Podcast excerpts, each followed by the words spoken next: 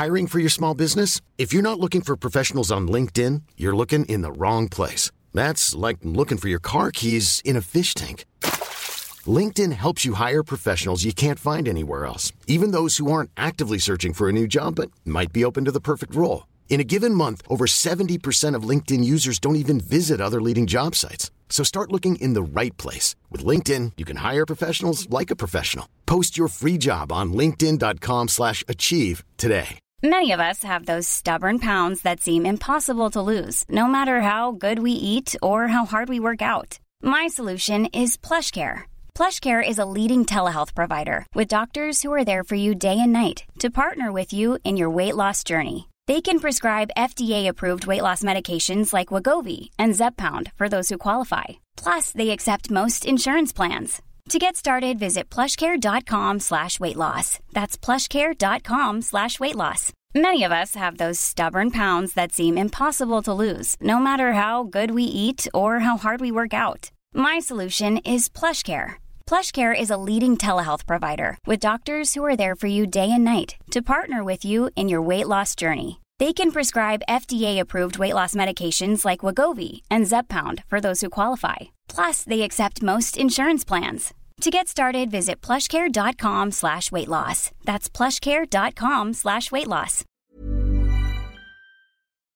Bonjour à tous et bienvenue dans ce nouvel épisode d'Objectif Client.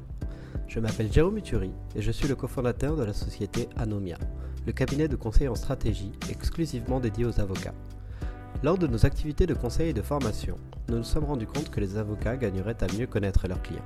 C'est pour cela que nous avons créé Objectif Client, le podcast où nous interrogeons les clients des avocats.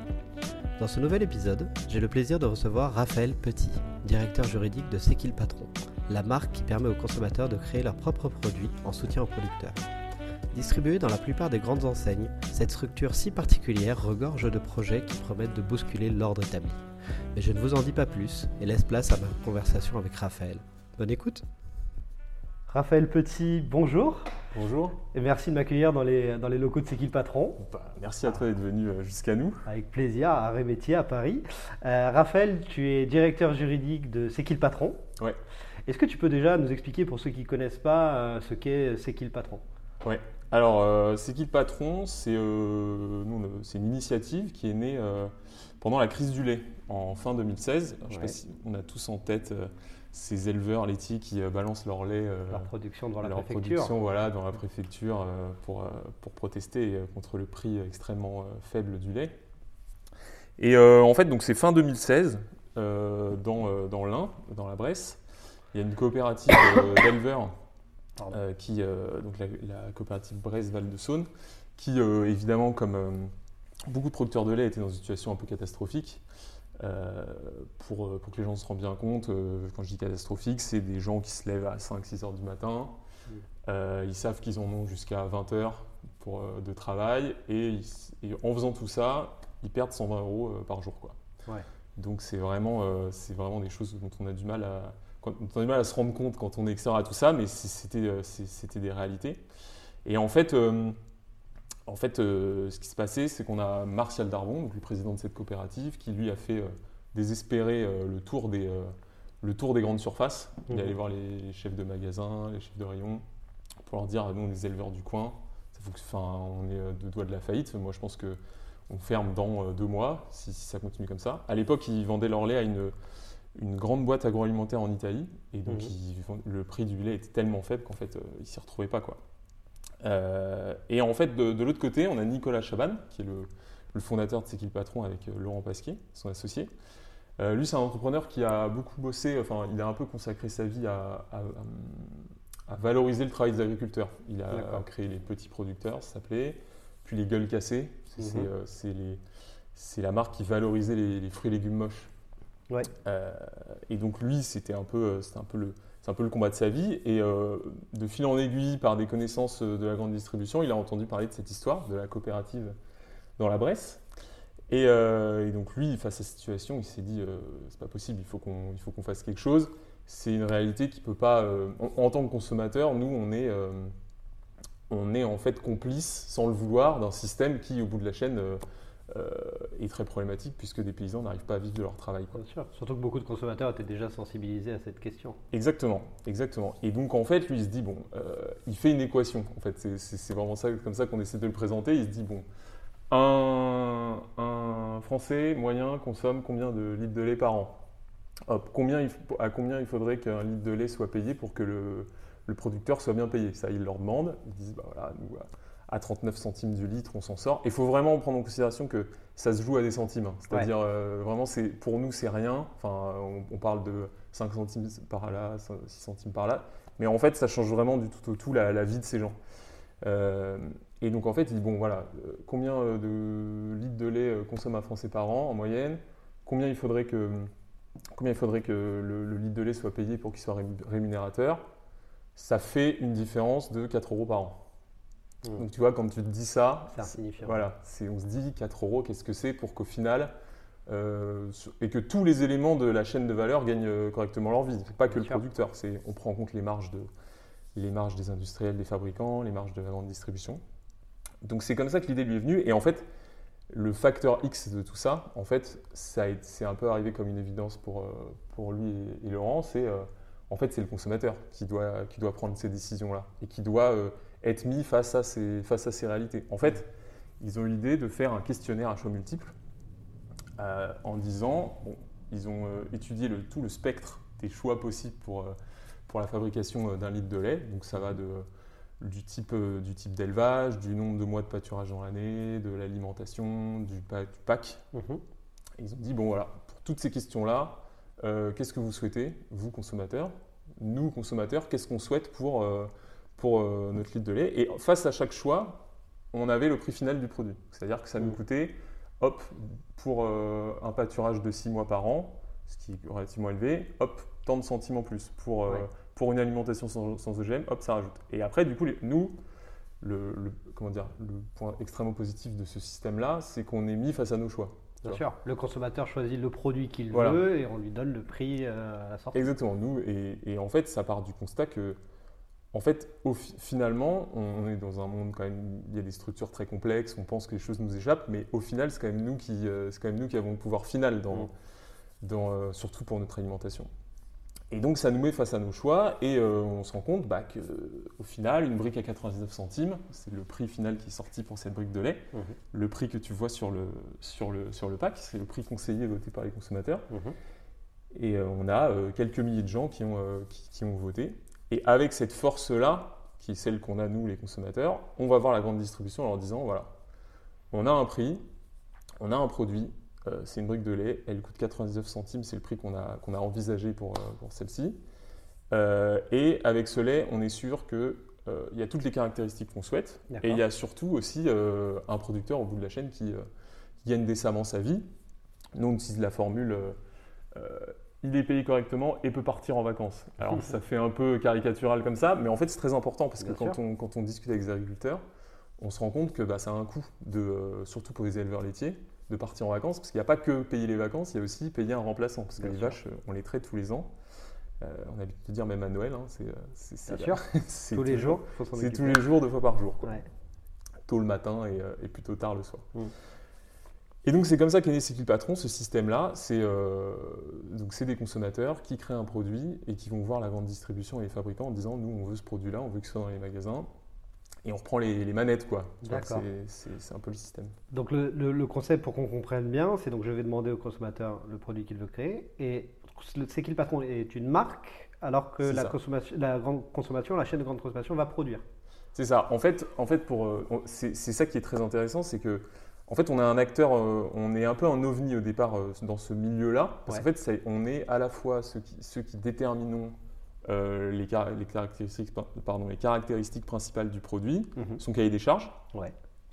On va vérifier, ça c'est très important, au bout de la chaîne, quand le, quand le produit est commercialisé, on va vérifier si ce qu'on a voté est effectivement une réalité sur le terrain. Donc on va voir les éleveurs, on va visiter les usines, on va contrôler tout ça. On donne le cahier des charges à la structure et on le vérifie. Voilà. En fait, on n'est euh, pas vraiment un label et on n'est pas vraiment qu'une marque. D'accord. Donc on, est, on, est vraiment, on est vraiment au milieu de tout ça. On est un acteur qui vient, euh, nous les consommateurs, on vient imposer ce choix-là euh, à tous les acteurs de la grande distribution qui veulent bien nous suivre dans cette aventure. Donc nous, on est une marque, à proprement parler, parce que notre...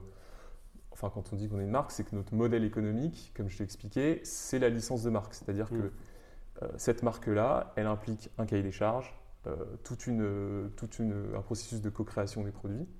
Et c'est ça qu'on va donner, euh, qu'on va confier à un fabricant, puisqu'en fait, c'est lui, in fine, qui va produire et fabriquer. D'accord, Voilà. Donc, très euh, clair. je ne sais pas si c'est euh, très clair, parce que en fait, quand on s'adresse, euh, c'est un peu le sujet de notre discussion, mais tu vois, quand on s'adresse à des avocats, Ouais. il y a toujours cette, cet élément de contextualisation très important à faire. Bien sûr. Parce qu'on a vite fait de d'être un peu dans l'ambiguïté, c'est arrivé que ça mette du temps avant, qu'ils comprennent bien euh, quel était notre rôle en fait. Je comprends. Et ça implique aussi plein de, plein de problématiques, euh, notamment droit de la concurrence. Enfin, il y a plein de sujets parler. comme ça, voilà, on, on pourra en parler, mais c'est, toujours, euh, c'est toujours un enjeu, quoi. Notre rôle en tant que tel, euh, Ouais. juridiquement parlant. Quoi. Donc tu nous as bien expliqué cette idée de, de- de marque qui est un peu plus euh, ou un peu différente d'une marque classique Voilà, du moins. Euh, Aujourd'hui, juste euh, rapidement, c'est qui le patron? C'est à peu près combien de références C'est présent où C'est combien Alors. de personnes Euh, C'est quel type de- d'entreprise Alors, on est, euh, nous, on est une trentaine de salariés. D'accord euh, répartis à travers les différentes sociétés euh, qu'il y a dans l'entreprise. On, est, on est présent. de- alors, on a une trentaine aussi de références. C'est-à-dire, référence, c'est, on a un peu moins de produits, mais par produit, parfois, il y a plusieurs références. Comme Mhm. référence, c'est pour du lait, on va avoir du lait écrémé, demi-écrémé, entier. Tu vois, ça, c'est les références. On en a une trentaine. Ça varie. On crée des nouveaux produits. Parfois, on en arrête, malheureusement, pour euh, de multiples raisons. Mais voilà, actuellement, je crois que c'est une trentaine, si je ne me trompe pas. Et, euh, et pour répondre à ta question, sur, ah oui, sur la grande distribution, alors on est à peu près dans toutes les chaînes de la grande distribution, Mhm. mais pour chaque produit, vu qu'on a un partenaire industriel euh, fabricant euh, différent, c'est toujours une nouvelle bataille de se faire référencer et de, et de, de se retrouver. Donc, par exemple, le lait, pour euh, te donner un exemple, qui est le produit euh, le plus connu, emblématique, et, et c'est le produit euh, qui est le plus vendu sous cette marque, c'est qui le patron.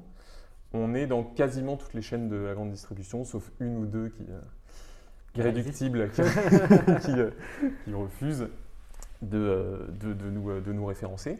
Puis après, pour tous les autres produits, petit à petit, euh, bah, à mesure qu'on se structure nous aussi, on arrive à, à faire rentrer euh, les produits. euh, le, pour, ne, pour ne pas les citer, euh, c'est Carrefour et Leclerc qui, euh, qui en vendent le plus, qui ont le plus de références. Ok. Mais ensuite, c'est très variable. On a euh, tu vois, différents partenariats, notamment avec Monoprix qui fait sa MDD, sa marque de distributeur, euh, avec nous. Enfin, tu vois, on, a, on, a on est un peu partout. quoi. Ok. L'idée étant qu'on soit encore plus euh, dans, tous ces, dans tous ces magasins. Parce que c'est Bien sûr. nous, c'est c'est quand même formidable de se dire que plus, on, plus, on, plus, ils sont plus nos produits sont présents, plus on les vend, plus on aide d'agriculteurs. quoi. Donc, euh, bien sûr. donc on est vraiment on est, on est ambitieux. On le, on le Voilà. souhaite en tout cas de tout le succès, surtout vu le modèle. Euh, et toi, si on revient un peu sur toi, Raphaël, tu es directeur juridique. Tu as un Ouais. profil un peu spécifique pour euh, la plupart en tout cas des directeurs juridiques. C'est ta- première expérience ça? c'est ça. Ouais, c'est effectivement c'est un, un peu spécial Ouais. quand je vois quand je travaille avec des, des gens qui, euh, qui ont euh, le même intitulé de poste que moi, je me rends compte qu'il y a un petit décalage euh, générationnel. Euh, mais non, non, en fait, moi, je, je suis arrivé chez le patron en tant que en tant que sociétaire d'abord. C'est-à-dire que D'accord. moi, j'étais, je faisais un, mon stage de master 2, je crois. ouais, c'est ça. J'étais en cabinet d'avocat et à un moment, je devais faire une petite revue de presse pour un avocat. Et je tombe sur un portrait de Nicolas Chaban, qui est le fondateur de le patron. Et je me dis, mais c'est incroyable, ce- ce- cette initiative, ça, ça coule de source. Quoi. Enfin, ça me paraissait Ouais. vraiment évident que c'était euh, c'était une bonne idée. Quoi. Du coup, je me renseigne. euh, à l'époque, j'envoie mon petit chèque euh, pour, euh, pour devenir sociétaire, mon petit chèque de 1 euro. D'ailleurs, j'invite tous les gens qui nous écoutent à, à nous rejoindre parce que c'est ça. Pour 1 euro, on a une part sociale et, et on décide, au même titre que tout le monde, que tous les autres, des grandes orientations de notre coopérative. Donc, je fais ça. D'ailleurs, je, suis- je suis très fier de, de le dire souvent que je, je suis dans les 20 premiers euh, sociétaires de, de C'est qui le patron. Super. Ouais, ça fait toujours, ça fait toujours bizarre. Donc c'est ça, c'était en février, je crois, euh, 2000, euh, 2017. Mhm. Et donc je finis mon, mon master 2 et là j'ai passé le CRFPA l'année d'avant. Et avant de rentrer à l'EFB, euh, j'ai 4 mois euh, à tuer quoi, devant Ouais. moi. Et j'écris à, à C'est qui le patron en disant écoutez, euh, moi je, suis- suis juriste, enfin, je suis tuteur en droit, euh, je suis sociétaire, euh, ça ça me passionnerait de, de venir, euh, de venir donner un coup de main. Et c'est comme ça que je suis entré en septembre chez C'est qui le patron? Alors à l'époque, on était, il y avait deux salariés et les deux fondateurs, donc Nicolas Chaban et Laurent Pasquier. On était dans un petit bureau de 20 mètres carrés dans une pépinière. Donc, J'imagine que tu étais le premier juriste en plus en tant que stagiaire. Ouais, ouais, c'est ça. En fait, c'est ça qui est assez étonnant, c'est que quand je regarde un peu autour de, autour de moi, c'est quand même. Et puis moi, j'ai euh, j'ai des amis qui postent dans des, dans des petites boîtes, euh, des startups ou même des, des petites boîtes comme ça. C'est clairement pas le premier poste auquel on s'attend euh, Ouais. euh, dans les premiers recrutements. Quoi. Le juriste, euh, même dans des boîtes qui maintenant font des millions de chiffres d'affaires, euh, je vois qu'ils n'ont pas, de- ils ont pas de département, ils n'ont pas de juriste. Donc c'est vrai que c'est assez étonnant. Mais en un sens, ça s'explique euh, aussi du fait, bah, comme je te disais, de notre position un peu, un peu particulière. En fait, on est amené à traiter avec des, euh, des très grosses boîtes. Mm. Et surtout, bah, notre modèle économique est basé, comme je te disais, sur la licence de marque. Et ça implique donc des contrats, quoi. Et donc de sécuriser certaines choses. euh. Et donc, bah, à l'époque, ils ont, les fondateurs, ils, ont un- ils, ont des, ils ont leurs propres avocats. Mais ils ont trouvé euh, judicieux, c'est un peu l'occasion aussi qui a, qui a fait le larron, c'est-à-dire que j'aurais- Ouais. j'aurais dit, bah, moi je suis dispo. Ils ont trouvé judicieux de se- de- d'internaliser ce- cette fonction-là, parce qu'en fait, euh, il y avait euh, à venir beaucoup de contrats à faire, euh, verrouiller, euh, verrouiller, euh, je prie, verrouiller tout ça euh, juridiquement. Et puis bon, y a- en fait, tu te rends compte que c'est jamais du luxe, quoi. Un juriste dans une, dans une boîte, aussi petite soit-elle, là, on était en, en forte croissance parce que les demandes arrivaient de partout à cette époque-là. Donc ça a été créé fin 2016, moi j'arrive en septembre 2017. Donc à l'époque, il y a deux ou trois produits. Ouais. Euh, tu vois, et donc euh, ça va très vite, quoi. Enfin, ils ont des, ils ont des demandes de partout. euh, c'est- vraiment aller qu'en qu'en- qu'en s'améliorant et qu'en grandissant, quoi, cette aventure. C'était quelque chose d'assez euh, d'assez passionnant. Et donc moi, j'arrive, j'ai fait que des expériences de cabinet d'avocat. Je me dis en plus, chouette, je vais pouvoir bosser dans une, dans une entreprise, voir ce que c'est. Moi, j'avais vraiment en tête d'être avocat au départ. hein. Ouais. C'était vraiment le projet. Et, euh, et voilà, donc j'arrive, j'ai 20, euh, c'était en, c'était en 2017, donc euh, je suis pas si fort que ça en calcul mental. Non, mais j'ai 24 ans quoi, Ouais. 24 ans et quelques. Tout jeune. Ouais, c'est ça, donc euh, peu d'expérience et donc il y a eu beaucoup d'apprentis, enfin il y a eu beaucoup de choses qui ont été faites sur le tas quoi. Alors bon, j'étais d'une, ça nous arrivait de travailler avec des avocats, même si c'était vraiment pas la priorité euh, du budget. Et puis bon, j'étais aussi avec des entrepreneurs qui avaient euh, de l'expérience quoi. Ouais. C'était pas des, euh, c'était pas des, t'es des, des- des tout jeunes. c'était pas des tout jeunes, donc ils avaient déjà eu des boîtes. Donc Nicolas, comme je t'ai dit, avait déjà monté 3-4 boîtes. Laurent, pour qui j'ai travaillé au début, c'était vraiment avec lui que je travaillais en binôme. lui, il avait créé Megu, c'est de l'ancêtre de Yuka. En fait. Ok, il a d'accord. créé une boîte, vraiment du scan produit. Enfin, quand on voit ça, c'est vraiment, il a, il a eu l'idée, euh, il a eu l'idée de faire ça. Mm. un, ingénieur.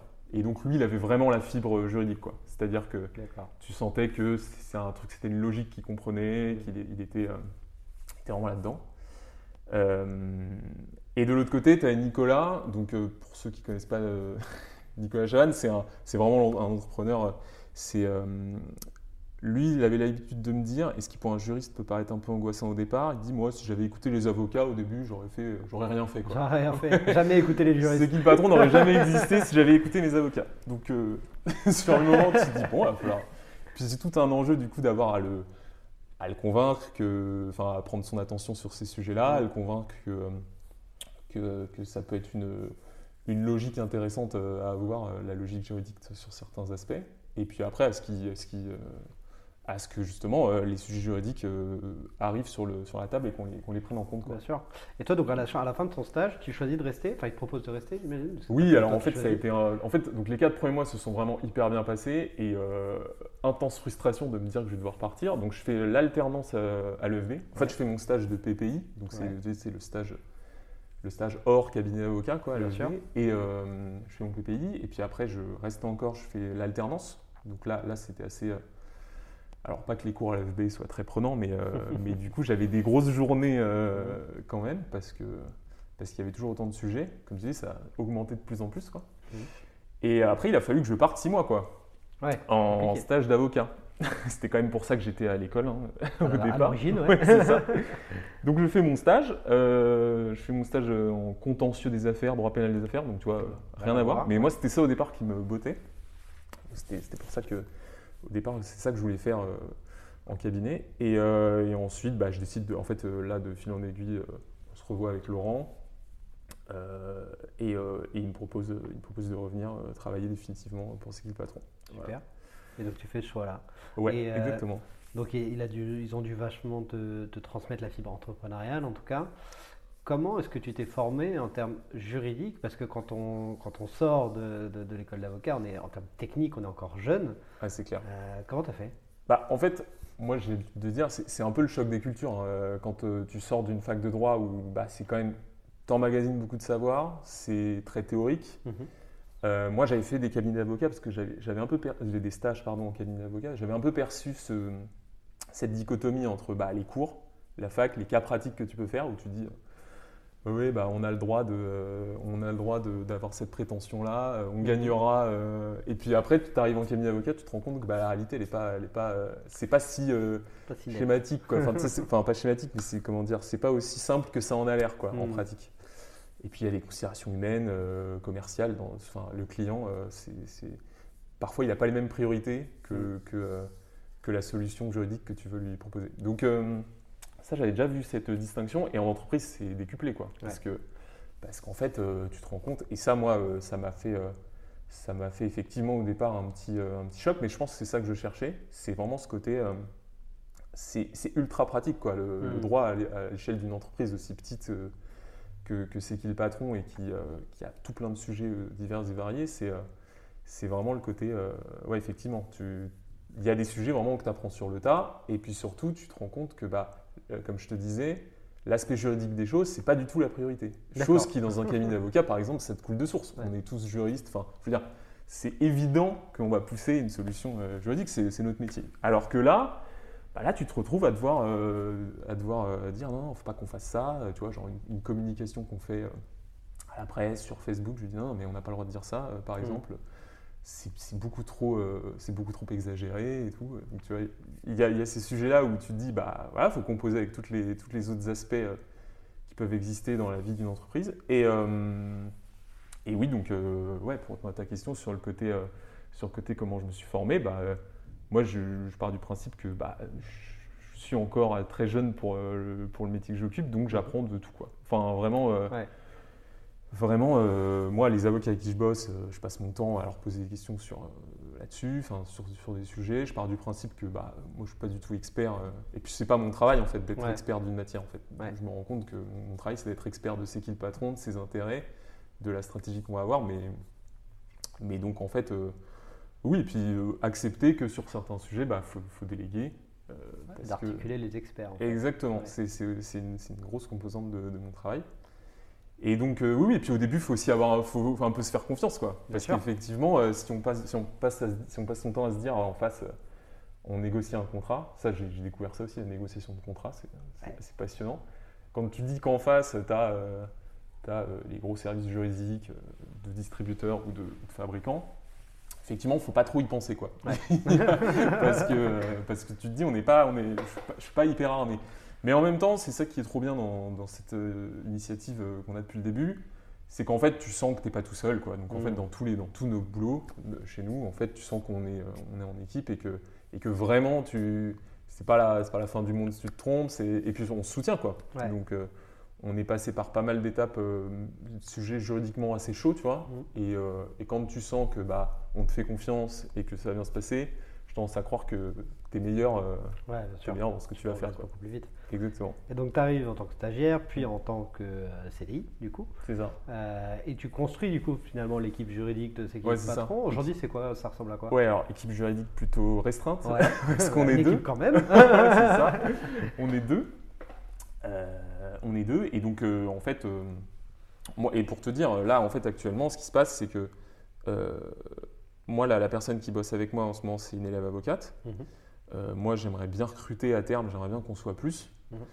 Euh, donc, tu vois, moi, je n'ai de directeur juridique que le titre parce que je, suis directeur de pas grand-chose au final. Exactement. Mais en fait, nous, alors, on n'est pas très euh, titre. Moi, si ça tenait qu'à moi, moi, je me présente jamais sous cet aspect-là. Mhm. Je pense à dire que bah, je suis patron, je m'occupe des sujets juridiques, mais c'est sans mauvaise, enfin, c'est sans fausse modestie ou quoi que ce soit. C'est juste pour dire, il n'y a pas vraiment d'équipe à articuler. Mais en même temps, euh, pour être pris au sérieux et parce que c'est aussi mon travail, comme je te dis, euh, mon travail correspond à celui d'un directeur juridique, mais à l'échelle de c'est qui le patron. Il faut, euh, il faut donner ces gages-là à, tous- à tous nos interlocuteurs en fait. Parce Quand que on a Carrefour en face, il faut aussi. euh, Exactement. Exactement, on se rend compte que mine de rien, les titres, enfin ça c'est un truc que je découvre Ouais. euh, du fait de mon, de mon jeune âge, encore jeune âge, c'est que les titres ça compte en fait euh, Bien sûr. et que si tu veux obtenir, avoir l'oreille de, de ton interlocuteur, parfois il faut, il faut aussi ça. Et aussi parce que, parce que, enfin au début j'étais vraiment identifié comme juriste et puis après, puis après on a décidé de basculer euh, là-dessus parce que, euh, parce qu'effectivement il fallait, euh, il fallait ça pour, pour traiter tous ces sujets quoi. D'accord. Voilà. Donc, petite entreprise, gros enjeux, finalement. Exactement. Euh, c'est quoi aujourd'hui les principaux enjeux juridiques de C'est qui le patron? Ça concerne quoi? Les contrats? Ça concerne. Alors. C'est de la marque? Il y, a, euh, y avait, il y a encore, il y a encore une, une problématique de structuration juridique. C'est-à-dire que, alors nous, on est une seule et même entreprise, c'est-à-dire que on dit tous qu'on travaille chez C'est qui le patron, mais il y a plusieurs sociétés. En fait, chez nous, euh, on, on est un groupe et chaque société a une utilité. Donc, tu as une, société qui fait les fonctions support, une autre qui, euh, Explique-nous un petit peu, ouais, du coup. Ouais. En fait, bah, euh, nous, l'idée de départ de, de, de Nicolas Chaban, quand il crée C'est qui le patron, c'est de faire une société. Donc, vu que c'est une initiative de consommateurs, on est tous ensemble pour, pour faire ces choix-là. La logique voudrait qu'on soit une coopérative où euh, tout le monde, est, tout le monde est, euh, est dedans et tout le monde peut rentrer pour un euro et euh, avoir les mêmes droits que, euh, enfin, tu vois, que les fondateurs sur les, sur, les, sur les votes. Euh, le fait est qu'on est dans une réalité euh, économique qui fait que, comme euh, je disais, les avocats de l'époque de, de Nicolas lui disent Bon, bah, il faut quand même que tu protèges tes actifs, parce que ton actif principal, c'est ta marque.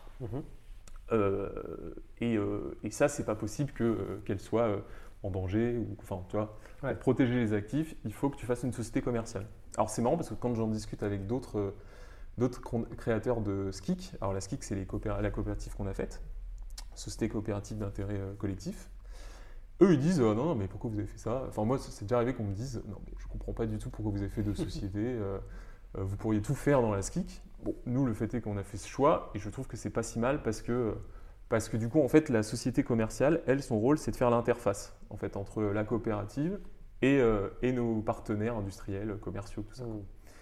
Donc en fait, dedans, elle chacune a un rôle bien, bien déterminé. Donc euh, la société commerciale, elle, elle euh, c'est la partie, donc comme je te dis, interface avec, avec tous ces acteurs-là. Donc c'est là que vont être salariés les ingénieurs agro, Mhm. essentiellement. Et donc ça va être toute la partie amont de la création d'un produit et aval, mais final, tu vois, contrôle, euh, organiser les contrôles, parce que ça, mine de rien, c'est toute une logistique. Et ensuite, tu as la coopérative, où là où il y a la majorité des, des salariés. Et ça, c'est une, euh, ça, c'est une, c'est- c'est- les salariés euh, qui sont, euh, qui sont salariés, enfin, qui sont dans cette structure, eux, ils animent la communauté. En fait, c'est eux qui, euh, qui font. Et la communauté euh, de consommateurs que nous sommes, euh, c'est vraiment elle qui dirige le bateau, quoi. Tu vois, qui, euh, qui dit, euh, bon bah voilà, on, on fait tel choix. Ça, c'est quelque chose que j'ai oublié de, j'ai oublié de préciser, mais une fois qu'on crée les produits, c'est pas fini. En fait, donc comme je t'ai dit, il y a les contrôles, mais il y a après toutes les choses qui arrivent dans la vie d'une société, dans la vie d'un produit, euh, qui arrivent quoi. C'est euh, par exemple euh, le, le partenaire nous dit ouais, je, je rentre plus dans mes frais sur le beurre parce Mhm. qu'en fait j'ai mal calculé comment je valorisais ma poudre de lait, enfin, tu vois, sans rentrer dans les détails. Ouais. Hop, bah là, il y en a une grosse décision à prendre. Est-ce que est-ce qu'on décide de dire bah oui, vous pourrez le vendre Alors, c'est pas comme ça que ça, c'est pas comme ça qu'on dit, mais est-ce que du coup le prix final conseillé voté par les consommateurs il peut augmenter dans ce Mhm. questionnaire? Parce que je rappelle que les distributeurs sont toujours libres de, de mettre le prix qu'ils veulent. Mais donc du coup, il y a ces choix-là aussi importants que ça, parce que ça peut vraiment conditionner la, la vie du produit. C'est-à-dire que s'il est trop cher et qu'il n'est pas assez vendu, c'est un monde assez cruel, la grande distribution, le produit Ouais. disparaît. Quoi. Le chef Mhm. de rayon, il l'enlève. Donc il y a des choix aussi euh, compliqués que cela. Après, il y a des choix, par exemple, là, on a décidé récemment de, de pousser une solution qui est de, de faire en sorte que nos produits deviennent des ingrédients d'autres produits qui existent déjà. D'accord. tu vois, Ok. que, que le, le- râpé entre monts Ouais. soit fait avec du lait c'est qui le patron. Et ça, pour nous, ça, pour nous, ça signifierait un changement d'échelle, on Ouais. aiderait beaucoup plus de producteurs et ça, ça permettrait d'augmenter considérablement les litres. quoi. Toutes ces décisions-là sont prises par la communauté des sociétaires. Exactement, c'est-à-dire qu'on fait une consultation, ce qui est très simple en termes de, de stratégie euh, d'entreprise, quelque part. Non, mais en fait, il y a quelque chose de la transparence et, euh, et la co- co-décision, c'est un truc qui en fait est pour nous une arme folle, quoi, parce Ouais. qu'en fait, euh, quand euh, un partenaire ou un, un- un distributeur essaie de nous imposer quelque chose, bah, nous on dit attendez, euh, Ah, nous, ne sommes que les messagers d'une communauté. Donc en fait, euh, donner de- de- on va demander, on va, on va consulter et on, et on décidera. Et donc ça, bah, tu vois, la coopérative, elle fait tout ça. Quoi. Animation de communauté, il y a la communication euh, qu'on fait. Nous, c'est une communication donc sans, euh, sans publicité, on ne dépense pas euh, d'argent dans des grosses pubs dans le métro ou euh, Mhm. la télé. Et puis il y y a une équipe qu'on qualifie nous de commerciale, mais qui n'est pas commerciale au sens propre du terme, mais qui, euh, qui fait le lien entre l'initiative et la grande distribution. Parce que, encore une fois, nous, on n'a pas de commerciaux dans les magasins, de Mhm. force de vente. Et euh, pour les gens qui nous écoutent et qui ne connaissent pas trop ce monde, en fait, la force de vente, c'est euh, le commercial qui va venir tous les jours dans les supermarchés pour placer le produit de sa marque. Mhm.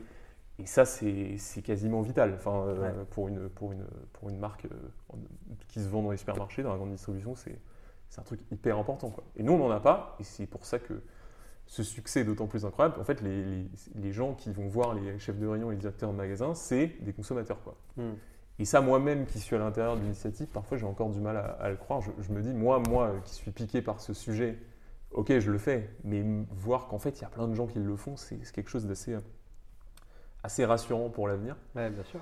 Mais là je, là, je vois que je suis parti un peu loin dans mon explication. Euh, donc voilà. C'est intéressant. Ouais. Donc, Donc voilà, il y, a tout- il y a structuration tous ces gens-là. Voilà. Donc il y a la structuration. un peu unique qui a été mis en place du coup avec l'aide des, euh, des avocats historiques des Mm. fondateurs, c'est ça? Voilà, alors il y a- en fait ça s'est fait un peu euh, pas à pas. Par exemple, tu vois la structure qui a. Alors il y a une troisième structure qui a toutes les fonctions support, Ok. qui héberge toutes les fonctions support, dont moi, euh, le juridique, mais il y a aussi euh, la finance, euh, Mm. l'IT, euh, tu vois, la, la RH. Et, euh, et qui aussi essaye de développer à l'international. C'est-à-dire qu'on a des consommateurs étrangers, donc des gens en Italie, en Espagne, en Allemagne, qui nous ont dit, bah, nous, ça nous intéresse de pousser ça, de développer ça dans notre pays. Donc on essaye aussi de, de leur donner les outils pour, pour que ça se passe aussi dans les autres pays. quoi. Voilà. Donc il y a, cette, il y a ce sujet-là de structuration qui continue, hein. c'est-à-dire que on continue de, euh, de, de- de- de fortifier, ce, fortifier cette organisation. Et puis aussi, il y a, il y a- on- je- pour ceux qui suivent notre, notre actualité, euh, il y a toujours des nouveaux projets en fait. C'est ça qui, euh, du cerveau de Nicolas Chaban et de, l'équipe euh, sort un nombre de choses incalculables. Et ça, ça fait partie, c'est une grosse composante de, mon travail. C'est j'entends des nouveaux projets tous les jours. et, et donc en fait, comment on fait quoi? Concrètement, comment on fait? Ça, c'est le truc qui demande parfois un peu de créativité euh, juridique. C'est euh, voilà, pendant le confinement, euh, on se rend compte que bah, les, les ventes en grande distribution explosent. Ouais. On fait des plus 100% de ventes. On se dit c'est pas normal quoi. Enfin, nous, on voit notre chiffre d'affaires exploser et à, à côté, on voit des indépendants qui du jour au lendemain ont plus d'activité, ont plus de revenus. Donc on dit, à l'époque, on se dit non, c'est pas possible, faut qu'on trouve un moyen de, de- de- comment dire, d'équilibrer un peu cette situation. Et donc en fait, on décide d'allouer tout le, tous les bénéfices qu'on n'attendait pas de faire à cette période. Donc on a calculé ça. On décide de le mettre dans une asso, dans un fonds. Et ce fonds va verser les aides d'urgence. Donc c'est des consommateurs, encore une fois, qui, euh, des bénévoles, qui se mettent en groupe de 10. On se met en comité et on dit, bon bah voilà, ok, on reçoit une, une demande d'un euh, d'un prof de danse qui faisait des, il était en, en indépendant et lui du jour au lendemain il ne reçoit pas les aides de l'État, Ouais. il n'était pas, pas éligible et du coup on dit bon bah vas-y on aide, on donne 1000 euros, à la fois pas grand chose et en même temps une grosse, une grosse euh, bouffée d'air frais pour, euh, Bien sûr. pour eux et donc tu vois bah, par exemple c'est en un mois euh, créer ça, créer ce fonds, euh, faire en sorte qu'on soit dans les clous parce que l'argent euh, ça se distribue pas comme ça tu vois, Ouais. donc il y a tous ces sujets là quoi. Hyper intéressant. Donc, Ouais. si on prend l'exemple, euh, t'es pendant le confinement, il y a cette situation et cette idée qui émerge. Ouais. Euh, J'imagine que ça, tu l'as fait avec des avocats. C'est ça. À qui Alors- t'as fait appel? Alors, bah, en fait, pour, pour les avocats, comme je te disais, Nicolas, en tant que fondateur de différentes sociétés, il avait, il avait des avocats Il.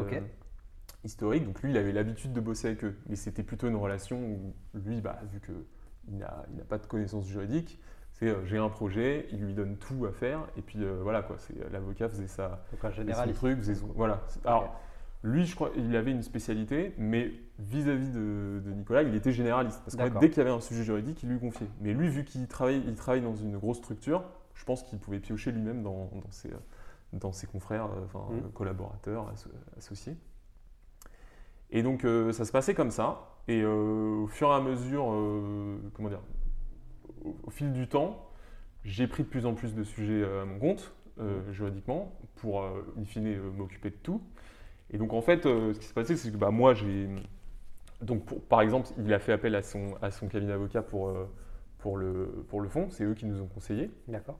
Et puis après, bah, par exemple, au fil, du temps, on a, on a, dit bon, on va essayer de rationaliser un peu tout ça. Parce que.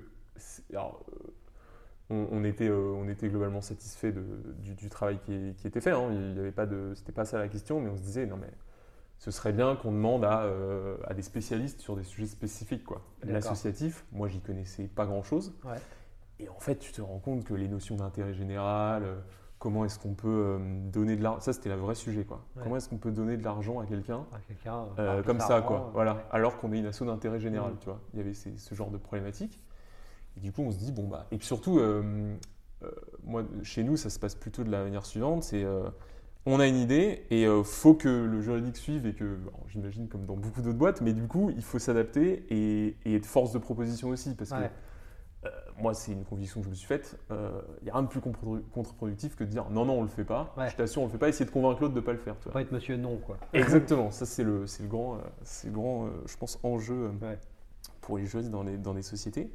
Et donc moi je me dis toujours, bon, si je dis non, déjà, bon, je l'explique quand même un minimum, mais je viens avec une solution. Quoi, mmh. parce que, et donc parfois, moi la solution, euh, comme, euh, comme pour... Comme c'est un domaine, moi, euh, moi j'ai fait du droit privé, donc, et puis surtout j'ai surtout bossé avec des sociétés, donc le, droit, le, droit des associations, moi c'était quelque chose d'assez étranger. Donc là, on, par exemple, on fait appel à une avocate.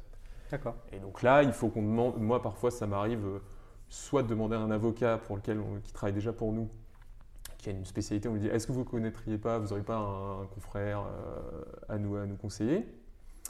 Et puis il y a aussi bah, euh, mon, euh, mon, réseau, mon faible réseau professionnel que je me suis fait depuis le début de mes études. Moi j'ai fait pas mal de stages, donc j'ai déjà dans des milieux assez différents. Mhm. Donc tu vois, par exemple,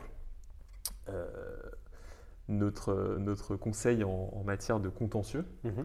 c'est Benoît Javot euh, du cabinet Squadra. Et euh, bah, Benoît, j'ai travaillé pour lui. C'est là où j'ai fait mon stage final. D'accord. J'ai fait mon stage final chez Queen Emmanuel et j'ai travaillé pour lui.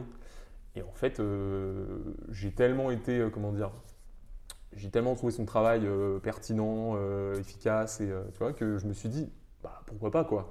Allons voir. Sûr. Euh, si tant est que ce soit dans nos, dans nos tarifs. Parce qu'il y a aussi cette dimension. bah alors, lui, en fait, il, se trouve qu'il avait, il avait quitté donc, le cabinet où j'avais fait le stage pour devenir associé. Il était counsel et donc il avait quitté. Et, euh, et, donc, euh, et donc, évidemment, heureusement, il était, il était un peu moins cher que les, tarifs qui se faisaient dans, dans, son ancien cabinet parce que mm.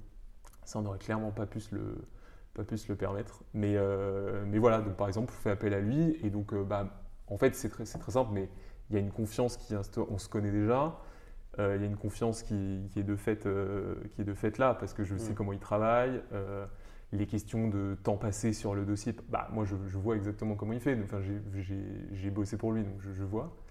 Et donc ça, ça, ça tu vois, c'est un vrai confort. du coup, ça, c'est hyper confortable. Et puis on a un cas qui nous est arrivé récemment, c'est les avocats qui se proposent de bosser pour nous. D'accord. Ils, nous disent, Honnêtement, enfin, par exemple, là, on, avait, on était sur un projet de. Alors, on, a, entendu parler d'éleveurs laitiers qui jetaient leur lait euh, en Lozère.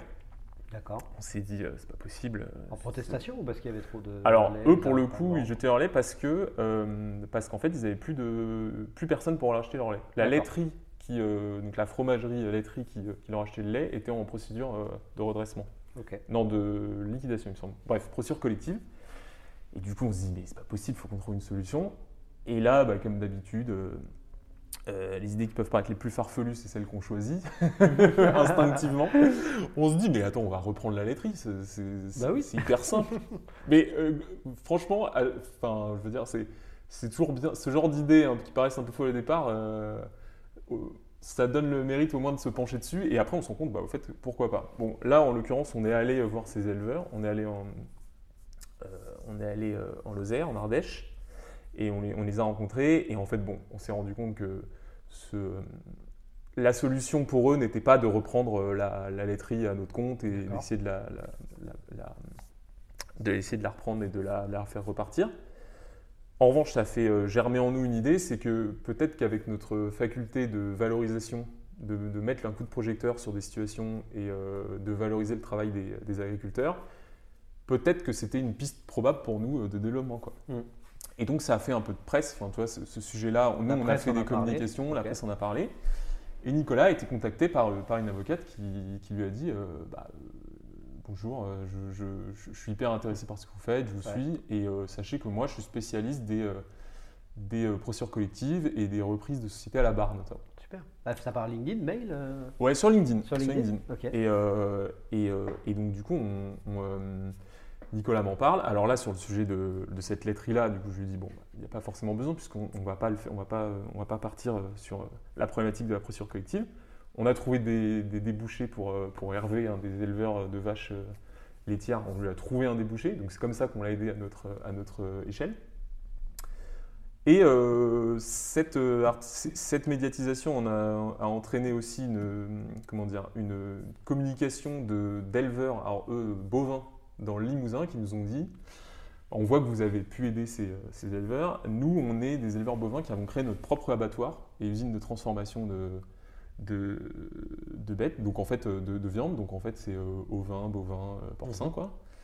Et en fait on allait voir, ils ont fait un truc incroyable, c'est-à-dire qu'ils ont, ils ont créé un abattoir qui est un peu unique en France, qui prend vraiment en compte la bien-traitance animale, qui permet à tout le territoire d'avoir un lieu où, qui remplace tous ces abattoirs qui ferment les uns après les autres, et de, de faire les choses correctement, ça permet aux éleveurs de suivre leurs bêtes de, A à Z, quoi, de, suivre tout le processus de production de la viande. Enfin, vraiment, on, voit qu'ils ont fait quelque chose d'hyper qualitatif, mais que pour des soucis de gestion, de contexte sanitaire, ils n'ont pas pu. Euh, ils ont pas pu. Euh, ils étaient en, en, procédure de sauvegarde à partir du moment où ils ont ouvert l'abattoir, tu vois. Tellement. Euh, c'était un processus extrêmement long mmh. d'avoir les agréments et tout. Et de fil en aiguille, j'y viens. Moi, je me dis, ah, mais c'est vrai qu'il y a cette avocate donc, qui, a appelé Nicolas, et donc je la contacte. C'est Géraldine Astrup. D'accord. Et de fait, euh, c'est elle qui nous, qui nous accompagne sur ce dossier-là. Donc là, on est en phase où on, est en train de voir si on peut reprendre cet euh, abattoir. Et donc, elle nous conseille. Et en fait, là, il y a, alors on ne la connaît pas du tout. Euh, on s'est rencontrés très vite. Nous, on a vite des sujets, donc on se met, on, se met vite en, en, ordre de bataille pour bosser avec elle. Et en fait, il se trouve, bah, elle, vu qu'elle nous suit, elle nous connaît, c'est quand même une grosse. Et puis, elle comprend notre logique, on, mmh. est en phase. Et et en fait, elle a, elle a très vite compris nos enjeux, puisqu'elle nous connaissait déjà. Et donc ça, c'est une autre façon. C'est un, peu, euh, c'est un peu nouveau, mais il se trouve que ça fonctionne très bien. Donc tu vois, c'est...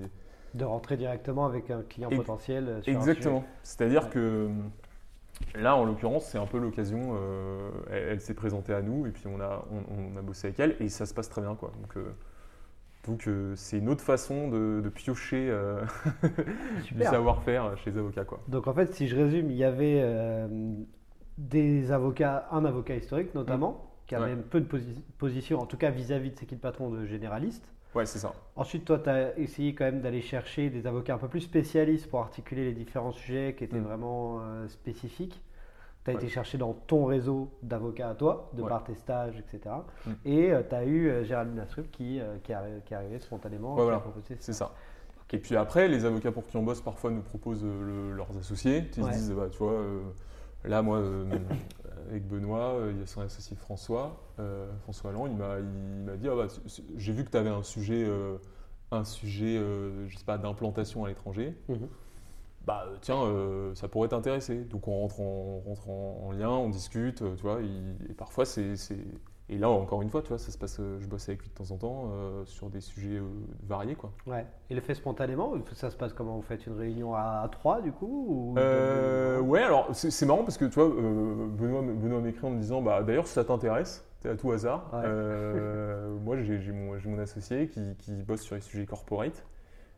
voilà. Et donc, je fais bah, pourquoi pas, tu vois. Enfin. Mhm.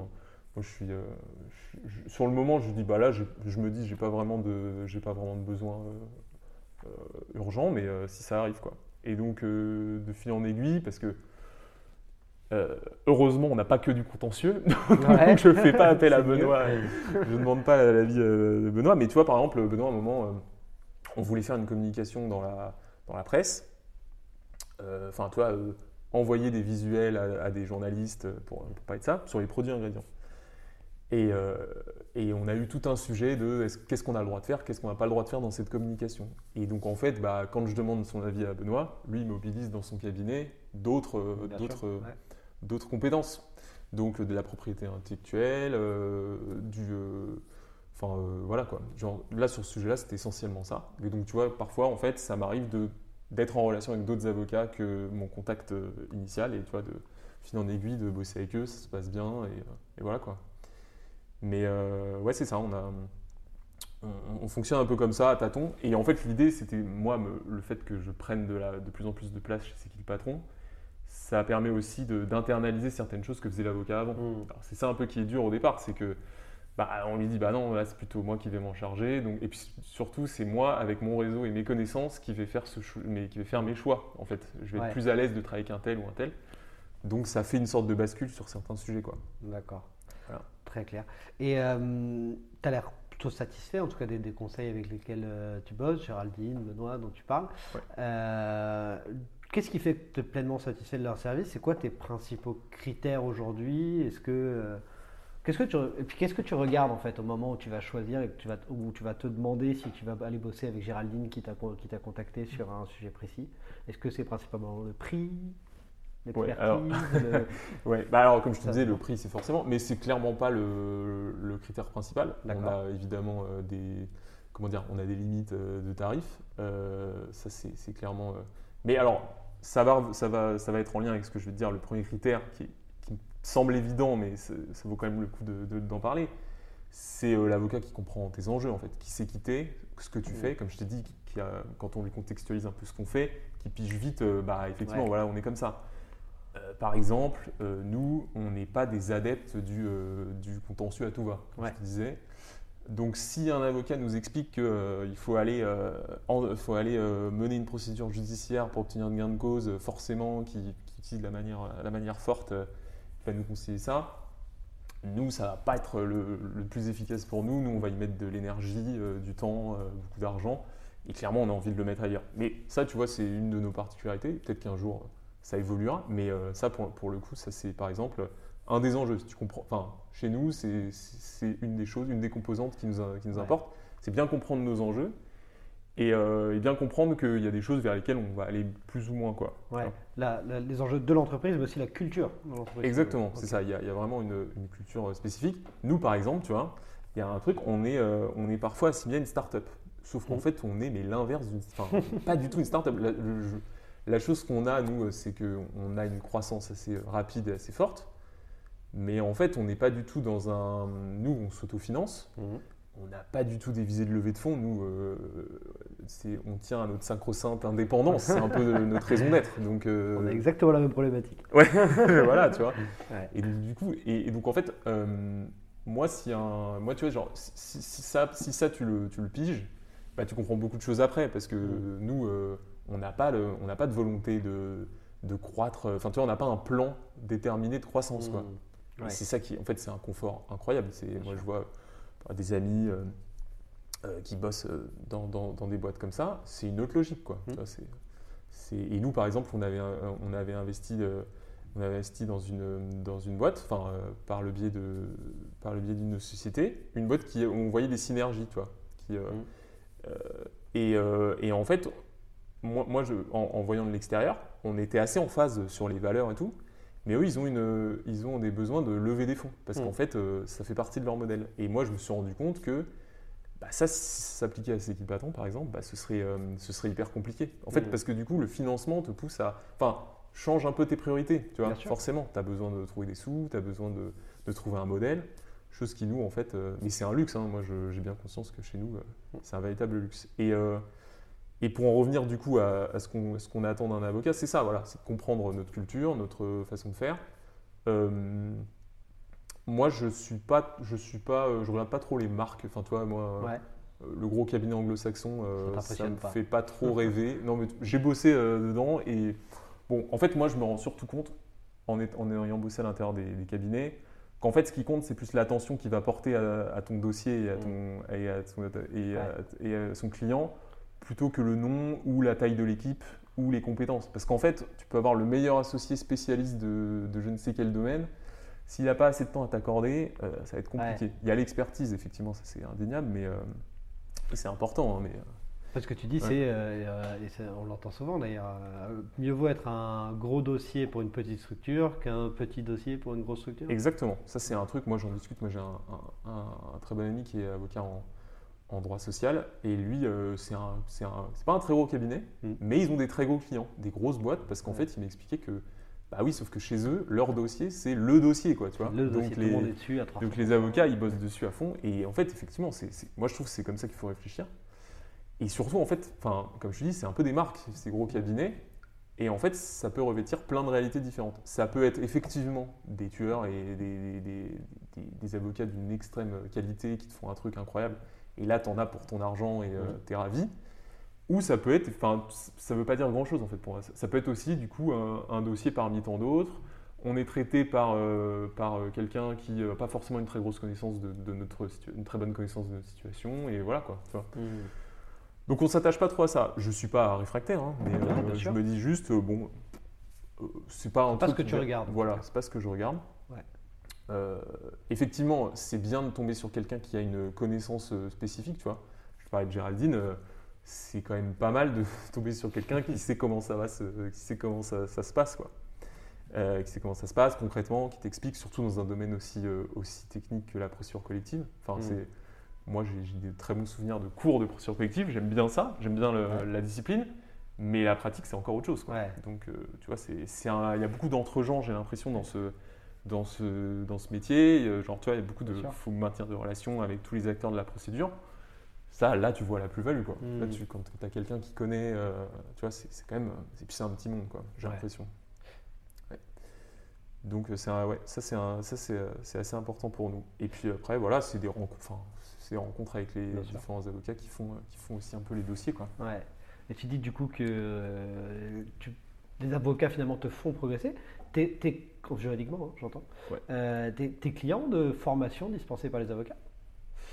Alors oui, pourquoi pas. Euh, Ouais. Franchement, c'est. euh, Nous, on n'a pas forcément. Enfin, moi, j'ai pas forcément le temps de me renseigner tout le temps. Genre, moi, en fait, vraiment, enfin, de, de- de suivre, de me former tout le temps sur tous les sujets, parce que hum, nous, moi, mon activité, elle se caractérise par la grande diversité de sujets. Donc, Hmm.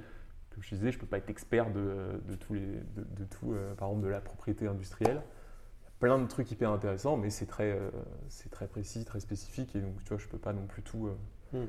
tout, euh, tout, par exemple, tu vois, sur la propriété, intellectuelle- propriété industrielle, là, c'est un conseil en propriété industrielle, qui, en propriété intellectuelle qui nous, qui nous aide, pareil, connaissance de connaissance. Il s'appelle Amit Mudin. Mhm. Et lui, tu vois, pareil, c'est trop bien. Enfin, moi, je ne suis pas dans le domaine contentieux sur, sur ces sujets de pays, heureusement. Donc, en fait, j'ai besoin de conseils. Et euh, pareil, lui, lui, il va me donner le conseil spécifique. Et, euh, et du coup, ça m'aide, enfin, ça me forme.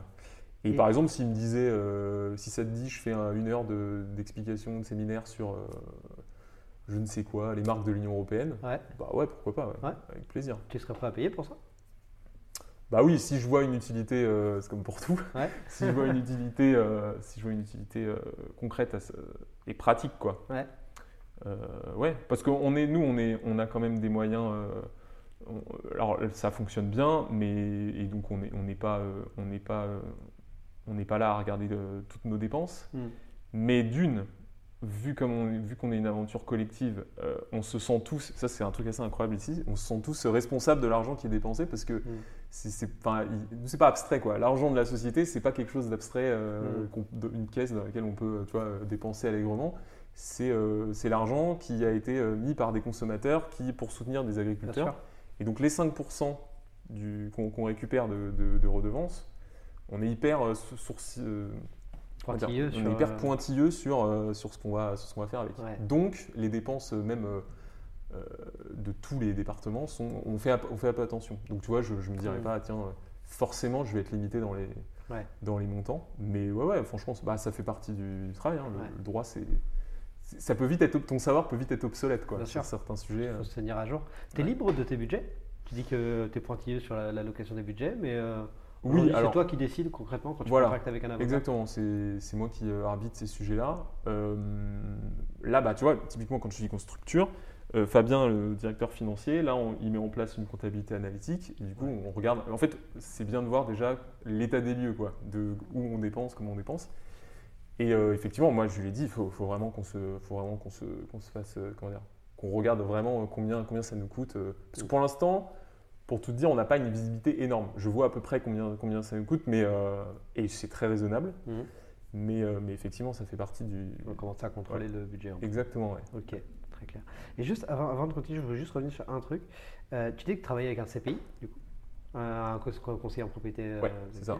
Euh, pourquoi c'est un, un con- un conseiller en propriété intellectuelle plutôt qu'un avocat? Alors là, c'est vraiment le hasard euh, du. J'en ai discuté avec, euh, avec une connaissance qui m'a dit Ah, moi, je connais quelqu'un euh, de très bien, il fait du conseil en propriété intellectuelle. Ça s'est vraiment fait euh, par hasard. Ouais. J'avais pas de, de- de- de- d'attente particulière. Tu vois, je, Ok, voilà, Ouais, c'est comme ça que ça. Exactement. ok, très clair. Le hasard a bien fait les choses d'ailleurs. Tant mieux. Mm. Euh, top, on arrive à la fin de, de- de ce podcast. On a beaucoup parlé de, euh, et ce qui est très bien, hein, de, ce qui va bien aujourd'hui avec, euh, avec tes avocats. Ça veut dire que tu as trouvé des bons conseils, que tu en, es- Ouais. t'en es satisfait. Est-ce qu'au contraire, des fois, alors avec tes avocats actuels ou avec d'anciens conseils, est-ce qu'il y a eu des choses ou est-ce qu'il y a des choses qui te, qui, qui te déplaisent ou que tu, tu- tu aimerais modifier dans la manière de, de fonctionner des avocats? Bah, moi, euh, c'est des choses que j'ai vues aussi en étant côté avocat, donc, euh, donc euh, stagiaire ou élève avocat pour, pour des avocats. C'est parfois un peu l'opacité du. en fait, de, de comprendre. En fait, et ça, moi, je pense que c'est aussi un, un vrai, un vrai travail qu'il y a à faire généralement de- dans cette profession. C'est que les gens comprennent un peu ce qu'il y a derrière le travail. Parce qu'effectivement, quand tu reçois une grille d'heures et que tu vois le prix à côté, parfois ça peut te faire, ça peut te laisser dubitatif. Moi, vu que j'ai déjà euh, travaillé, je sais que la plupart du temps, c'est un peu minoré parfois, tu vois, la plupart du temps, parce que tu vas pas, tu vas pas sortir des factures euh, exorbitantes.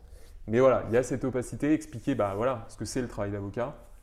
Qu'en fait, quand on met une heure de recherche, c'est, enfin, c'est, c'est- la recherche, c'est quelque chose. Ouais. C'est pas, euh, c'est Ouais, pas- je traîne sur internet. Exactement. trois trucs, Il y a un peu une méconnaissance, euh, je, je trouve, parfois Mm. du, du, euh, de- du métier et puis de toutes les composantes du métier ça peut, ça peut impliquer. La rédaction, tout ça, enfin, tu vois, Mm. même moi, à mon échelle, parfois faire comprendre aux gens que ça prend pas euh, une journée de faire ça, mais une semaine, euh, c'est- Ouais. c'est quelque chose. Donc j'imagine pour les avocats, c'est même domaine, il y a l'opacité. Et puis, euh, non, mais il y a, moi, là, les, les moments où je suis, je suis pas satisfait, enfin, je, suis- je suis moyennement content de, euh, du travail d'un avocat, c'est très rare, mais, mais c'est le manque de le manque de solutions. En fait, moi, moi, il y a un truc, il y a un truc vraiment qui, qui m'apporte, c'est les qu'on m'apporte des solutions.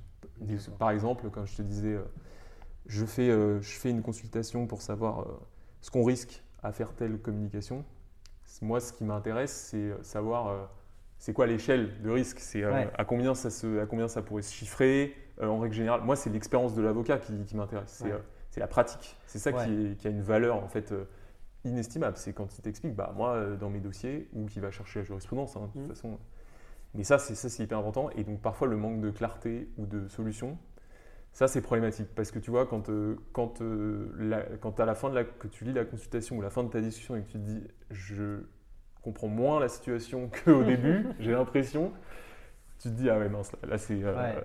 Parce que mine de rien, c'est- pour une boîte comme la mienne, c'est pas anodin l'argent qu'on dépense. Enfin, tu vois, il faut qu'on fasse, il faut que ce soit efficace, quoi. Ouais, bien sûr. Comme pour tout le monde, j'imagine. On a tous. c'est, euh, et euh, et d'ailleurs, comme je te disais, pour plein de, pour plein de sociétés, le droit, c'est une charge. Mm. C'est pas une opportunité, quoi. Donc, euh, faut, faut, faut, moi, je pense que c'est ça aussi. Il y a, il y a aussi parfois, euh, chez, chez, euh, certains avocats avec qui euh, on a pu travailler, euh, ça, ce, ce besoin de travailler sur les solutions. Et ça, c'est vraiment là-dessus qu'on insiste, quoi. Ouais, super. Dans l'exemple que tu prends avec la consultation, par exemple, ce serait un avocat qui est capable de dire, presque, c'est schématique hein, ce que je dis, mais la première ligne de la consultation, c'est euh, oui, tu peux publier avec un risque raisonnable, et tout le reste, c'est parce que. on- Exactement. C'est ça, voilà. C'est, euh, moi, moi, ça va m'intéresser euh, parce, que, parce que juriste d'avoir toute l'explication juridique. Mm. Mais il faut savoir aussi que moi, en fait, après, je porte cette, ce message-là Mm. à l'intérieur. Et donc, avec ma responsable de la communication qui n'est pas contente du tout que je lui dise qu'elle ne puisse pas dire Que ça. Tu lui coupes son projet. Voilà. Donc en fait, si je viens avec des solutions et si je lui dis voilà ce qu'on risque, en fait, il y a aussi une part de d'évaluation du risque. Moi, moi aussi, il y a des moments où je me dis bon, effectivement, c'est pas forcément hyper dans les clous où euh, il y a moyen que quelqu'un nous, nous- nous cherche euh, des noises sur ce sujet-là, mais c'est un risque qu'on est prêt à assumer, tu vois. À l'image de, notre, de notre cher patron qui, assume beaucoup de risques, de moins en moins, mais, mais voilà. Quoi. Bien sûr. Voilà. Ok, bah, top. On arrive à la, fin de ce podcast. Euh, nous, on a, on a l'usage de laisser le, le, mot de la fin euh, à, notre invité. Euh, est-ce qu'il y en a un qui te vient? Bah, J'espère que notre échange aura donné envie aux gens qui nous écoutent de rejoindre cette je fais mon petit instant auto-promo. Vas-y. Cette formidable aventure qu'est C'est patron, moi, je, ça, fait, ça fait maintenant 4 ans et demi que j'y suis et, je suis toujours euh, émerveillé de voir qu'on peut vraiment changer concrètement les choses et ce sentiment qu'on peut avoir parfois de, comment dire, de, de manque de, prise qu'on a sur euh, le monde qui nous entoure. Moi, je sais qu'il patron, c'est un truc que j'ai vraiment, j'ai vraiment découvert qu'on pouvait, on pouvait prendre les choses en main. Et plus on sera nombreux, mieux, mieux ça sera et euh, plus on aidera d'éleveurs et d'agriculteurs. Donc ça, c'est, c'est vraiment le mot, euh, je pense qu'on peut terminer là-dessus. Ouais, bien sûr. moi, je vous connaissais déjà, mais tu m'as convaincu euh, encore plus. super. Je pense que ça a été efficace. Un de plus. Exactement. Super. Raphaël, merci beaucoup. Bah, merci à toi. Pour cet échange et je te souhaite une très bonne continuation à toi et puis à C'est qui le patron. Bah, à toi aussi. Merci beaucoup. Merci. Et voilà, nous arrivons à la fin de ce podcast. Je vous invite à retrouver nos autres contenus et articles, ainsi que nos offres de conseils et de formation sur notre site web www.anomia.fr.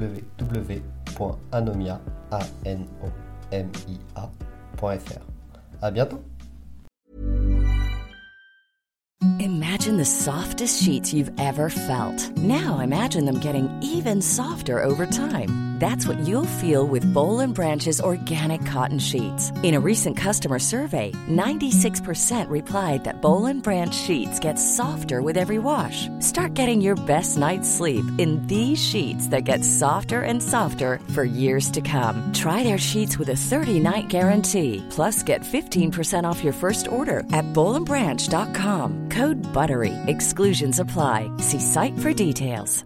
How would you like to look five years younger? In a clinical study, people that had volume added with Juvederm Voluma XC in the cheeks perceived themselves as looking five years younger at six months after treatment. Look younger, feel like you. Add volume for lift and contour in the cheeks with Juvederm Voluma XC. Reverse signs of aging by adding volume to smooth laugh lines with Juvederm Volure XC. For important safety information and to find a licensed specialist, visit juvederm.com. That's J U V E D E R M.com. Not for people with severe allergic reactions, allergies to lidocaine, or the proteins used in Juvederm. Common side effects include injection site redness, swelling, pain, tenderness, firmness, lumps, bumps, bruising, discoloration, or itching. There's a risk of unintentional injection into a blood vessel, which can cause vision abnormalities, blindness, stroke, temporary scabs, or scarring. Talk to a licensed specialist to find out if it's right for you.